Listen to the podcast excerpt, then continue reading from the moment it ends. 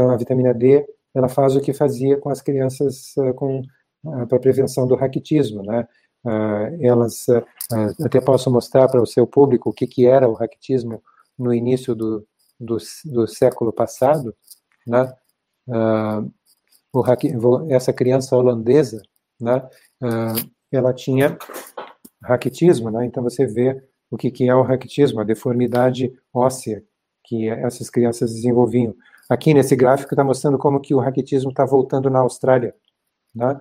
E voltando em outros países, como na, na, na Inglaterra, né? não só voltando, mas quadruplicando nos últimos 10 anos. Né?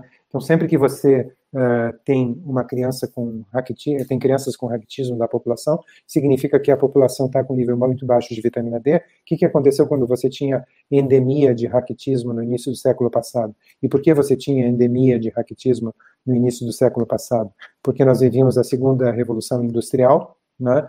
E uh, os pais e mães trabalhavam uh, trabalhavam em, nas fábricas ao longo de todo o dia e as crianças eram deixadas trancadas em casa para que não fugissem ou não fossem abduzidas ou algo assim.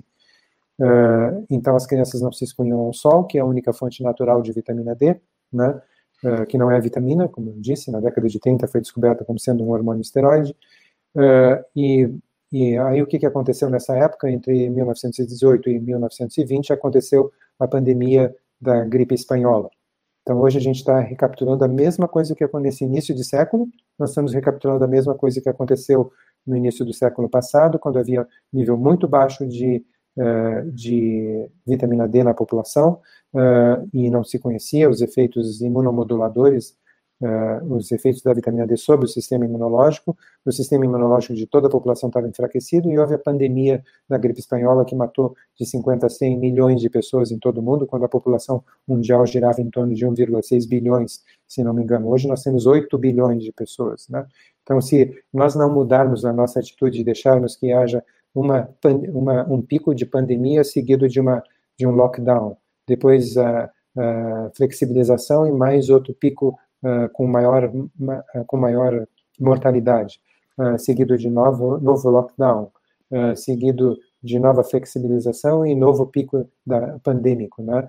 Uh, ou seja, você não muda a sua atitude, fica achando que vacina vai resolver problema, quando a gente já discutiu aqui por que, que não vai resolver problema, quando você poderia uh, resolver não só essa pandemia, mas uh, evitar todas as epidemias que acontecem todos os anos, como gripe, né, uh, e melhorar muito a saúde das crianças. Não se esqueça de dar um joinha nesse vídeo, compartilhar com seus amigos e familiares e clicar em inscrever-se para que você e sua família atinjam excelência em saúde. Você é fera! Um grande abraço e um beijo no seu coração.